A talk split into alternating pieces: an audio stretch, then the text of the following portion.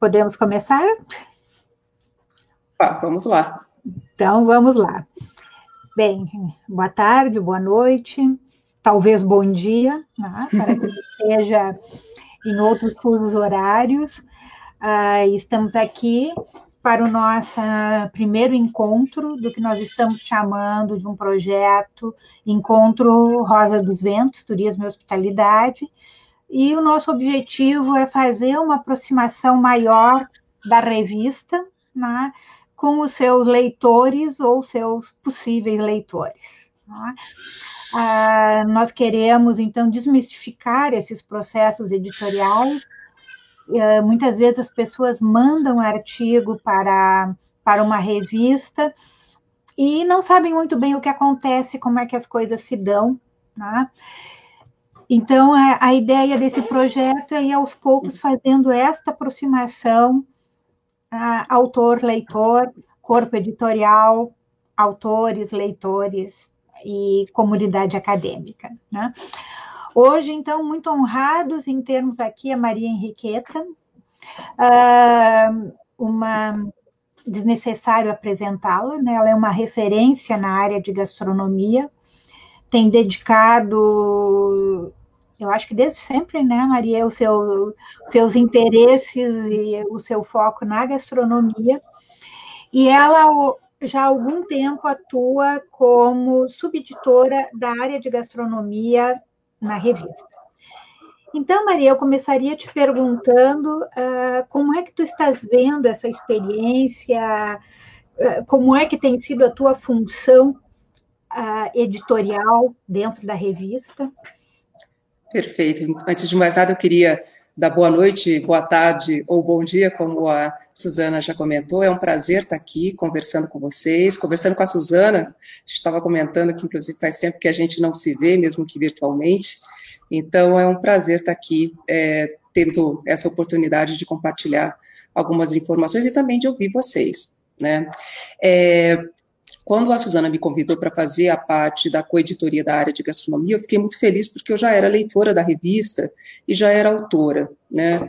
E eu acho que é importante a gente ressaltar que às vezes o grande problema de quem pesquisa gastronomia é para onde eu mando o meu artigo, qual é a, revista que vai é, me receber, né?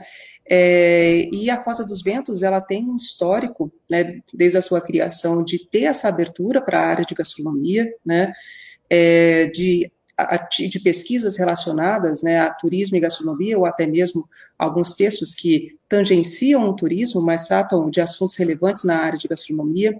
Então, eu fiquei realmente muito feliz com o convite e desempenho essa função, né, tento desempenhar a altura da revista, desempenho com muita alegria basicamente o que, que faz um editor, né? Porque é, eu ia perguntar qual é essa função. É isso mesmo. Basicamente, qual é o meu né? papel na revista, né?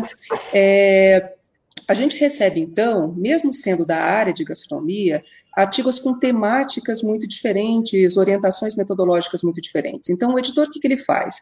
Uma vez que né, seja é, evidenciado que o eixo central é gastronomia, esse artigo ele chega para mim, né?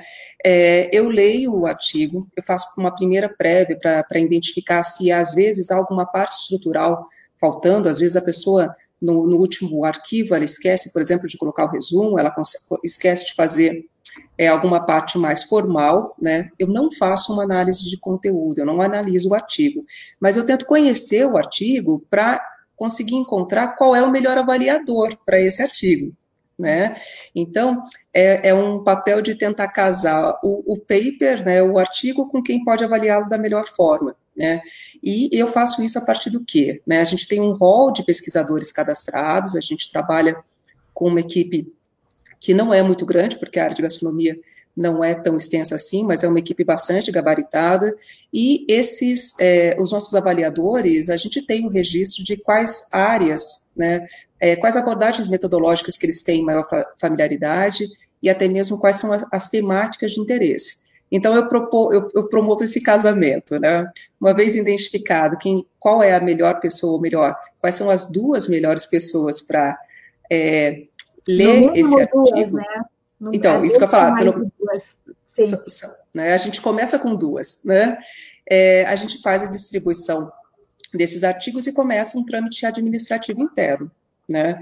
E daí, claro, é, como a Suzana acabou de frisar, a gente trabalha numa lógica de avaliação por pares cega, né? Então, quem recebe o artigo para avaliar, ele não sabe realmente é, de quem é, é, o artigo que ele está avaliando. Se houver algum conflito de interesses, é, a gente né, interrompe aquela, aquele processo avaliativo ali, encaminha para um outro é, para o outro avaliador, e uma vez que as avaliações chegam, né, daí eu tenho o, o trabalho, né, o cuidado de ler as avaliações, verificar pertinências, verificar aproximações, ou até mesmo eventuais situações em que os, os, avaliadores têm opiniões muito diferentes, e daí a gente continua esse processo avaliativo, né? Então, como a Suzana falou, às vezes as, a, as pessoas elas ficam preocupadas, ah, mas por que que meu artigo está demorando? É porque a gente teve que mobilizar dois, três, às vezes quatro avaliadores, né,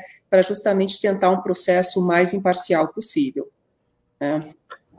É, um, o que é, é, bom destacar, né, que nas nossas revistas, eu acho que no caso de todas as brasileiras, todo o trabalho editorial, e, incluindo então a avaliação, é trabalho voluntário. Perfeito, isso mesmo. As pessoas o, o fazem voluntariamente. Então, às vezes, é, se trabalha sábado e domingo. Tá? Com certeza, esse trabalho, para a maioria de nós, é feito sábado e domingo. Então, e o tempo passa, e, e, e, e as, as, questões uh, urgem, né? E neste momento, na Rosa dos Ventos, ou melhor, permanentemente, nós estamos trabalhando com cerca de 100 artigos. Isso mesmo. Tá? Entre o, em diferentes momentos de avaliação. Tá? 100 artigos significam ah, pelo menos mais duas pessoas para cada um, então mais autores. Nós vamos ter 300, 400 pessoas envolvidas nesse processo. Isso mesmo. Tá? Que não é pouco, não é pequeno. E por isso nós queremos fazer essas conversas para que o público entenda essa cozinha da produção. Tá? Sim. Que não é má vontade nossa se, coisa, se as coisas vão devagar, se as coisas demoram, né? Mas aí, Maria, eu te perguntaria assim, como é que tu vês neste momento a área da gastronomia academicamente, teoricamente. Uh, nós começamos a ter uma, uma nova área de conhecimento consolidada. A gastronomia seria uma área de em consolidação ou até já consolidada? Olha, eu vou começar a responder pelo final, né? Eu acho uhum. que a gastronomia é uma área em construção, né? Eu acho que ela não está em consolidação ainda, ainda não. Né? Eu acho que quando a gente analisa esse contexto da gastronomia, principalmente no campo do turismo, é, é algo relativamente recente. É só para vocês terem uma ideia, o primeiro artigo sobre turismo e gastronomia que foi publicado numa revista da área de turismo no Brasil foi em 2005, né? Então é, é relativamente recente.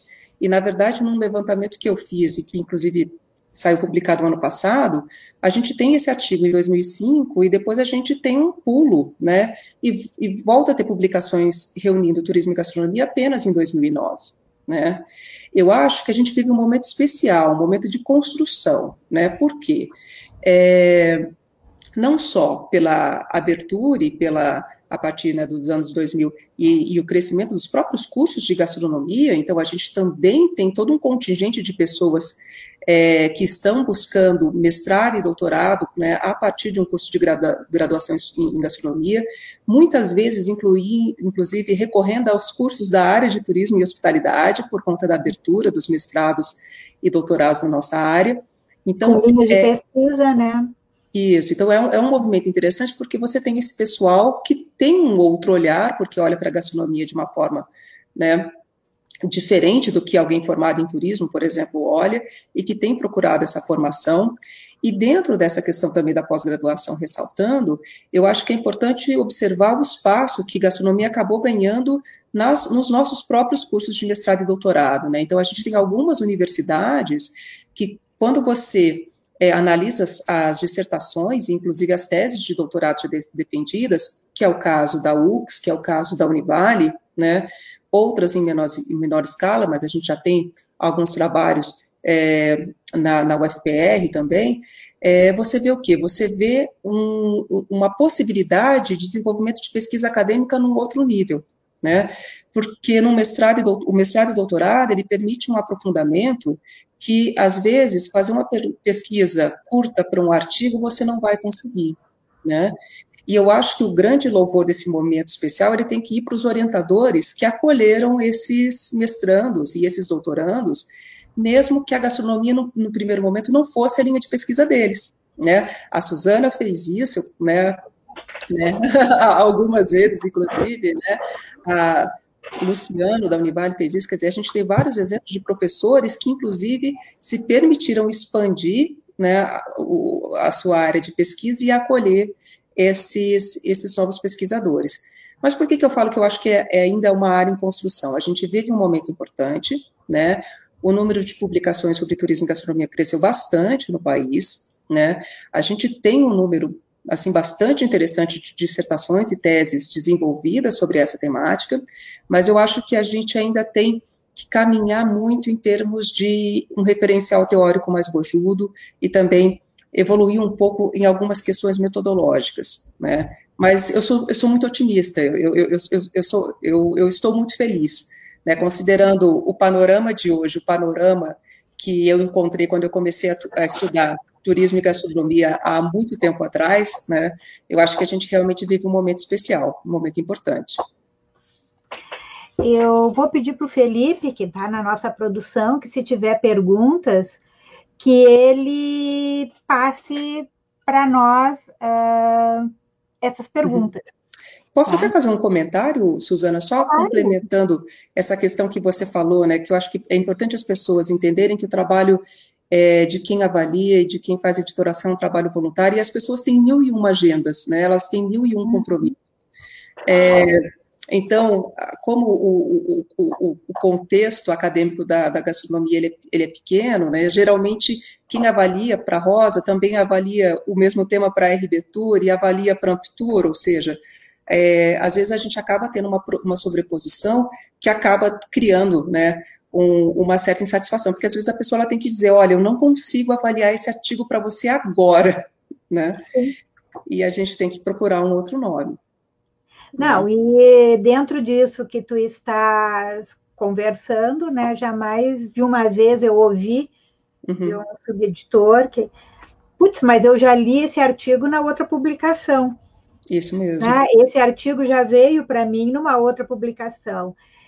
Então, a nossa área ainda é muito pequena, né? E, e mesmo que se peça que não seja apresentado para duas revistas em simultâneo, isso às vezes acontece.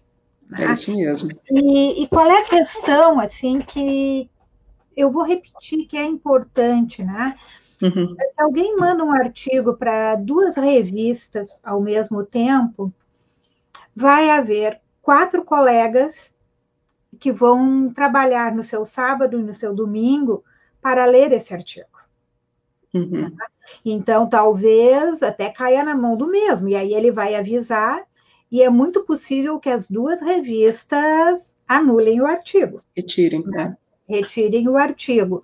Uhum. Agora, é uma questão ética, né? Mas de respeito ao, ao colega como eu, que está lá trabalhando para mim, autor, né? Uhum. Num fim de semana. Né? Então, eu respeito, eu acho que sim, o bem mais precioso que nós temos é o nosso tempo. É verdade. Espaço, né? E não se tem direito de realmente invadir o, o tempo do, das outras pessoas. Uhum. Uh, Maria, outra questão importante é quem avalia. Como é, tu já dissesse que tu procuras afinidades, né, uhum. pra, para distribuir. E aí eu queria destacar uma coisa. É muito comum as pessoas não atenderem ao que pede ali os vários campos da submissão de irem se apresentando. Então, as pessoas botam o seu nome, não botam os demais autores, uhum. né? e, e, o sistema puxa automático os autores, Né? Aí depois que o artigo está publicado, vem, ah, mas faltou o nome do fulano, do Beltrano, tal, tal, tal, que estavam no artigo junto. Sim, mas você não botou no sistema. E não se apresentam.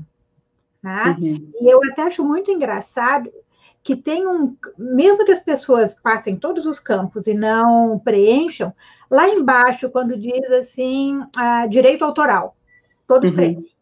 Esse é o direito autoral que pela revista é garantido direito autoral, né? Eu nem sei por que, que tem aquele quadro, porque é no sistema em que ela está inserida, o direito autoral é do, continua dos autores, né? Não, a revista não avoca-se o, o direito sobre aquela produção, né? Ela só publica, mas toda a, a, a autoria, o direito autoral é do autor, é de quem escreveu, né? Mas então peço, por favor, preencham os campos, botem o documento suplementar. Né? Uhum. Porque aí a Marie vai poder ver, inclusive, qual é o perfil desse autor né? para além do artigo. Então, quem é que teria afinidade para ler esse artigo?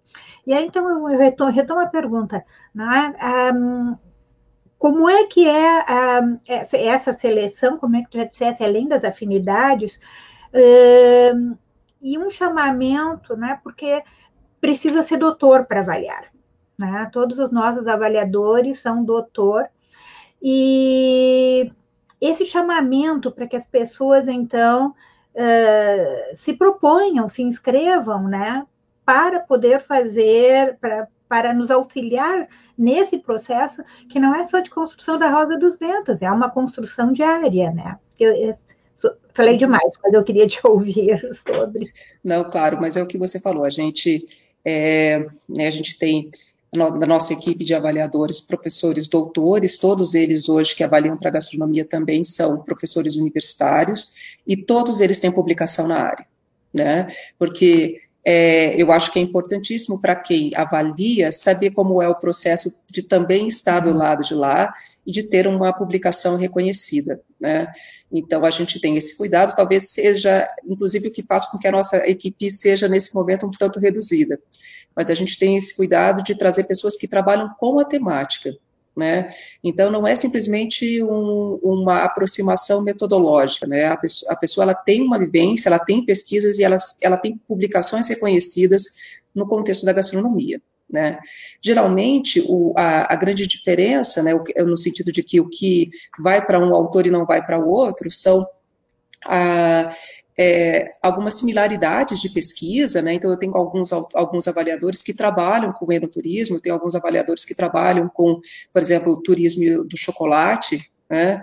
É, da mesma forma que eu tenho alguns avaliadores que trabalham com formação profissional em gastronomia, então existe a questão da aderência temática, né, que a gente procura observar, e também da, da aderência metodológica, né, então, é claro, eu, por exemplo, que tenho mestrado em Sociologia e doutorado em História, eu não transito por métodos quantitativos, se chega para mim um paper com métodos quantitativos, eu preciso encontrar um, um professor que vá conseguir né, ou uma professora que vá conseguir ler, né, e contribuir naquela discussão teórica, né. Queria aproveitar, é, Suzano, o seu gancho de, do, do, pedido de, por favor, preencham todos os, os quadradinhos, todos os itens, né, porque às vezes eu vejo que a, a pessoa está tão ansiosa para publicar, né, e eu sei que é, publish or perish, né, todo mundo tem a, essa pressão no mundo acadêmico, mas eu acho que vale a pena, é, descansa o artigo, né, imprime, se, né, se você puder, ou, ou, ou leia na tela, descansa o artigo um ou dois dias, faça uma leitura crítica para ver se você realmente né, trabalhou todos os itens, se o texto está claro. Porque quando a gente escreve um artigo, a gente escreve um artigo para o outro, né? Então, é, as, as informações elas precisam estar claras é, para quem lê efetivamente, não só para quem vai avaliar, mas também para o próprio leitor, porque esse leitor ele vai se inspirar é, para fazer suas pesquisas, ele vai usar aquele artigo como referência. E uma das dificuldades que a gente encontra, né, é que geralmente quando as pessoas vão descrever o processo metodológico delas, elas são muito superficiais, né, é, e daí é o que eu que eu brinco com os meus alunos, né, quando eu dou a disciplina de métodos qualitativos. Quem faz pesquisa qualitativa, às vezes tem que se explicar ainda mais. Né? Então, às vezes as pessoas colocam simplesmente, ah, é uma pesquisa qualitativa, mas calma, né? Explica para a gente, né? Porque é interessante, porque muitas vezes quem está lendo o seu artigo é uma pessoa que está fazendo especialização, uma pessoa que está fazendo mestrado ou iniciação científica, é um pesquisador que está buscando no seu artigo um caminho também para a pesquisa dele, né?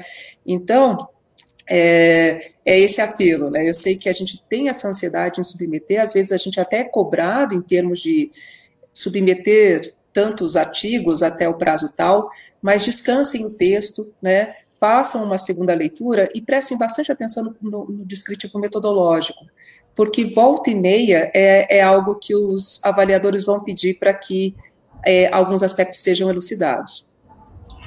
Um, dentro dessa linha, né, eu queria chamar a atenção também uh, que hoje nós estamos sendo, espera-se, né, lidos no mundo todo. Quer dizer, o nosso círculo não, não se resume mais a, ao nosso estado, à nossa cidade. E às vezes eu vejo os autores falando para sua paróquia, uhum. Né, principalmente na apresentação do objeto. Né? E na gastronomia nós temos muita regionalidade de pesquisa. Né? E é preciso, eu, eu, sempre, o Humberto Eco diz que nós temos que ter um leitor modelo. Né? E eu sempre digo que o meu leitor modelo é um chinesinho Hong Kong. e é ele, ele tem que entender o que eu tô, o que eu tô apresentando, o que eu estou descrevendo. Né? Então, esse olhar eu acho muito importante hoje, né? e não é tentar ser universal, não é nesse sentido, mas é que se eu estou falando do barreado, uhum. Tá? De repente, eu tenho que botar até uma nota para dizer o que, que significa barreado. É isso mesmo. Né? Para uhum. que o chinesinho me compreenda o que, que é, do que, que eu estou falando. Né? É. E a, eu vejo muito aqui na, na, na, nossa produção regional as pessoas dizerem: ah, porque os gaúchos são assim, os gaúchos, isso, aquilo. Mas quem é o gaúcho? Né? Então, quer dizer, o morador do estado do Rio Grande do Sul, no sul do Brasil. Qual a região, né? É qual né? Às, às vezes. Né? Então, fica essa precisão. Uh, também nos leva à internacionalização. A internacionalização também passa por esse, por esse diálogo pensando num, num leitor estrangeiro. Sim. Né? Mas aí agora eu teria uma, uma outra pergunta. Pesquisando gastronomia, né? Tu achas que tu teve assim algum grande achado, algum achado que te fez muito feliz, que foi muito especial? Olha, na verdade, eu acho que eu, que, eu não, acho que eu não conseguiria identificar um achado de forma específica, né? Eu principalmente nas oportunidades que eu tive para fazer de fazer pesquisa de campo, né, é, o, que, o que sempre me chamou muito a atenção, e a primeira vez que eu tive contato com, com isso efetivamente foi na minha tese de doutorado, é justamente esse aspecto é, das especificidades, né, das práticas e dos sentidos atribuídos às práticas pelo próprio grupo. É, porque isso é algo que a gente sempre lê, né? A gente, todo mundo que faz pesquisa qualitativa sabe que você tem que buscar o entendimento daquela prática a partir do olhar, né, de quem a, de quem a realiza. Mas quando você começa a perceber isso na realidade que você está estudando, isso para mim é muito significativo, né? É, e dentro dessa lógica, eu acho que quem estuda gastronomia e existem várias abordagens que podem ser desenvolvidas, né? é, o elemento fantástico é que às vezes você tem um objeto que pode te permitir diferentes leituras. Né? A Suzana comentou a questão do barreado, porque foi objeto da minha tese de doutorado, né? E, e, quando eu fiz a pesquisa e eu tive a oportunidade de conversar tanto com o pessoal dos restaurantes quanto, quanto com cozinheiras tradicionais, é, eu lembro que o que mais me encantou foi justamente essa possibilidade de olhares, né? Da valorização que cada um dá para aquele prato e do uso que cada um dá para aquele prato, né, dentro de um mesmo contexto geográfico, ou seja, é justamente essa, essa perspectiva dos significados múltiplos mesmo. Né? Então, eu acho que eu não, eu acho que eu não conseguiria é, é, mencionar um achado, mas eu acho que é o processo. Eu acho que o processo de pesquisar gastronomia é um processo muito rico. Porque quando as pessoas falam da comida, elas falam dela. Né? Então, assim, a pessoa ela, ela, defende que aquela receita é a tradicional, como se ela estivesse defendendo a identidade dela. Né? Da mesma forma que quando ela rechaça uma determinada prática, né, por exemplo, no meu caso era a inclusão do tomate no barreado, as pessoas faziam aquilo de uma forma tão apaixonada que a gente não é possível que elas estejam falando de um único ingrediente, né? Então eu acho que é, é esse processo realmente, as diferentes camadas de significado que você consegue abstrair desse tipo de estudo. Ah, uma da, da, das linhas de pesquisa que que eu trabalhei recentemente com, com a Ana Beber, que fez o pós-doc, né, comigo, uhum. e que a gente trabalhou a, a, gastronomia no rural e o turismo. Né? E eu tive duas grandes surpresas, assim, né? Uma surpresa foi uh, depoimentos recorrentes da importância dos programas de TV. Olha na, na, e a gente sempre, ah, o turismo veio e mexe. Não, as pessoas declaram, e, e não é esses Masterchefs hoje, né? Uhum. É os quadros que a Ana Maria Braga, por exemplo, tem desde que ela começou na TV, não me lembro em que canal, né? E que aí ela já tinha um, uma entrada de, com alguma receita ou coisa assim, num programa que não era o dela.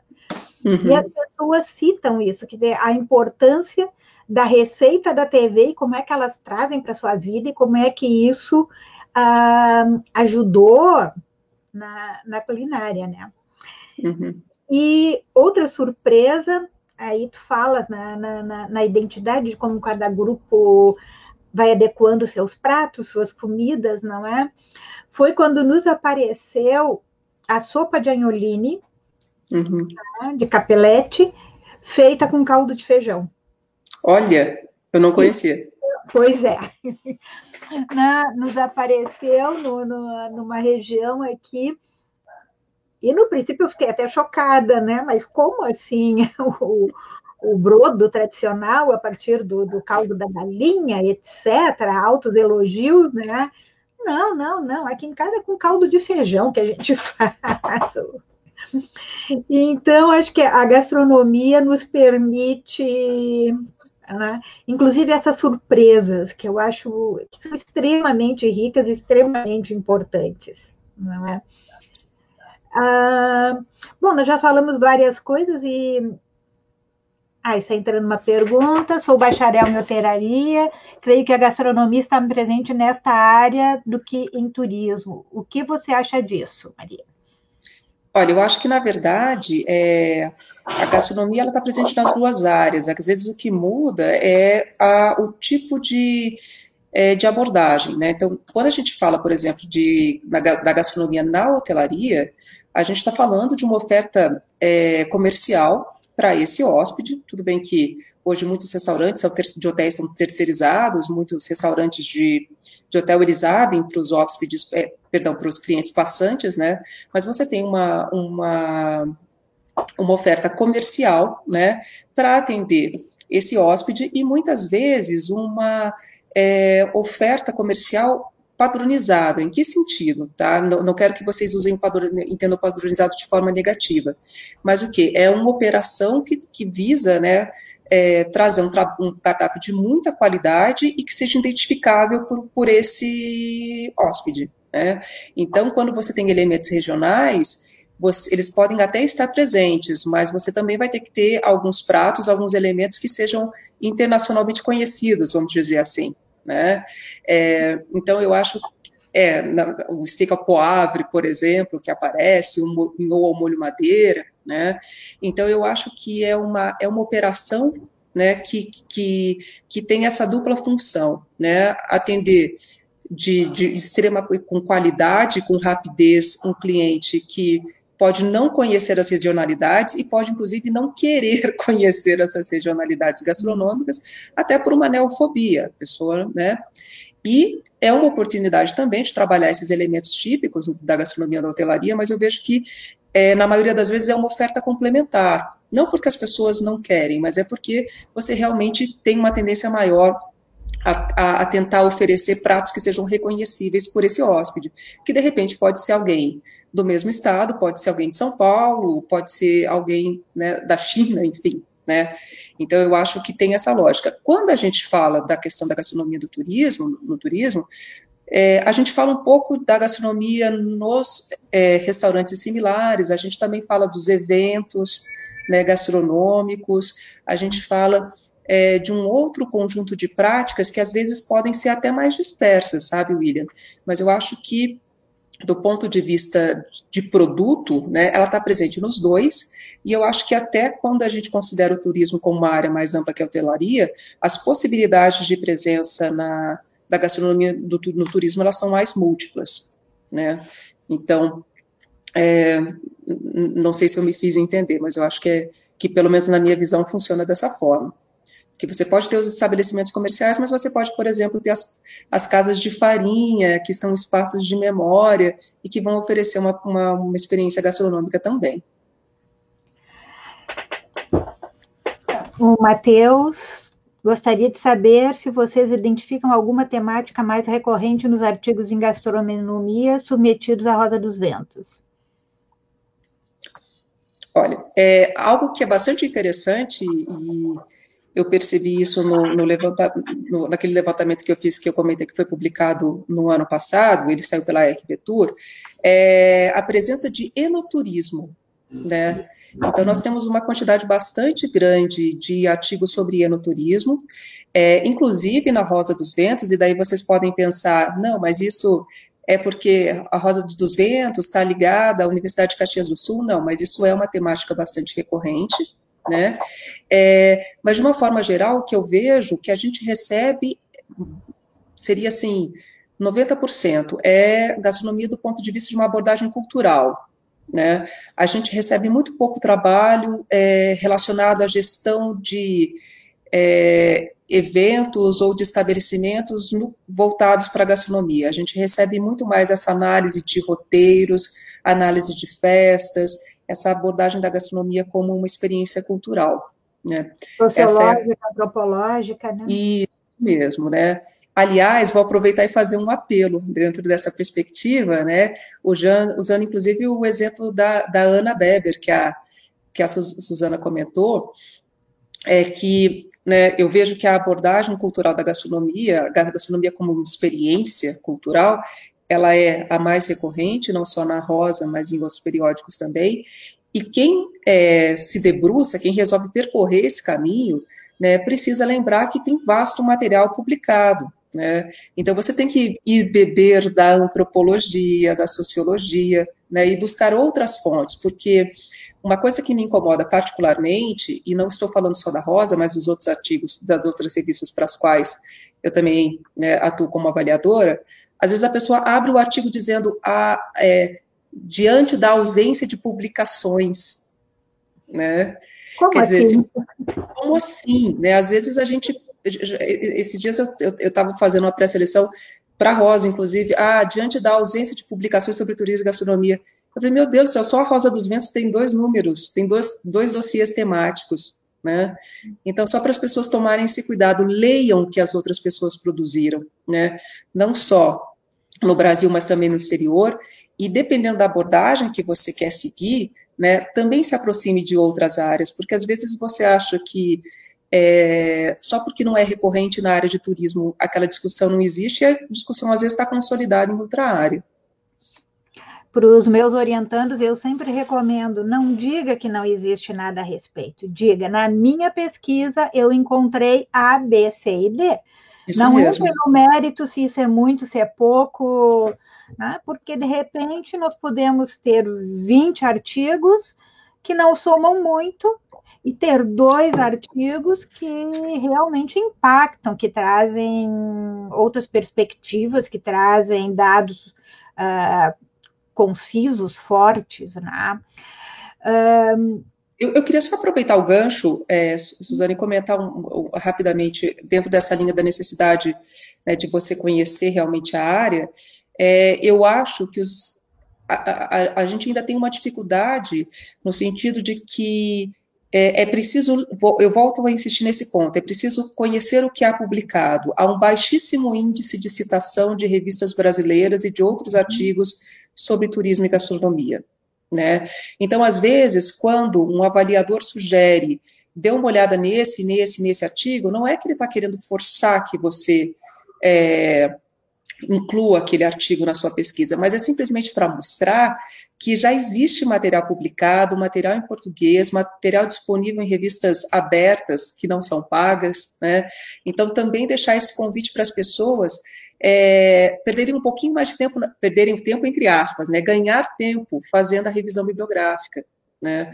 Porque eu acho que é importante a gente também conhecer as outras pesquisas que estão sendo feitas, não só no exterior, mas aqui também no Brasil. E é uma via de duas mãos, né? Se você quer ser citado, cite. Né? Claro. Porque se você não cita brasileiros, né, não cita a produção nacional, né, e pode citar para dizer que não é boa. Que Inclusive fulano, isso, Beltrano, claro. Fulano, né, que a Maria Henriqueta, que a Gastal, etc., são equivocadas no que elas apresentam tudo bem. Ou que seguem outro caminho, né? Ótimo, né? De um caminho. Eu não preciso só citar para uh, elogiar e tudo. Eu posso citar criticamente, né? Isso é importante, essa visão crítica. E me parece, assim, que as nossas revistas estão carecendo de impacto, elas têm sido pouco citadas. Então, e não é dizer, ah, não, não se tem mais isso de, ah, eu vou publicar na Rosa dos Ventos, então eu vou botar lá a Rosa dos Ventos. Não, até porque hoje isso também não pontua. Se a própria revista se cita, ah, uhum. isso até em alguns lugares é posto como demérito, não é mérito. Né? Então é uma, uma questão complicada.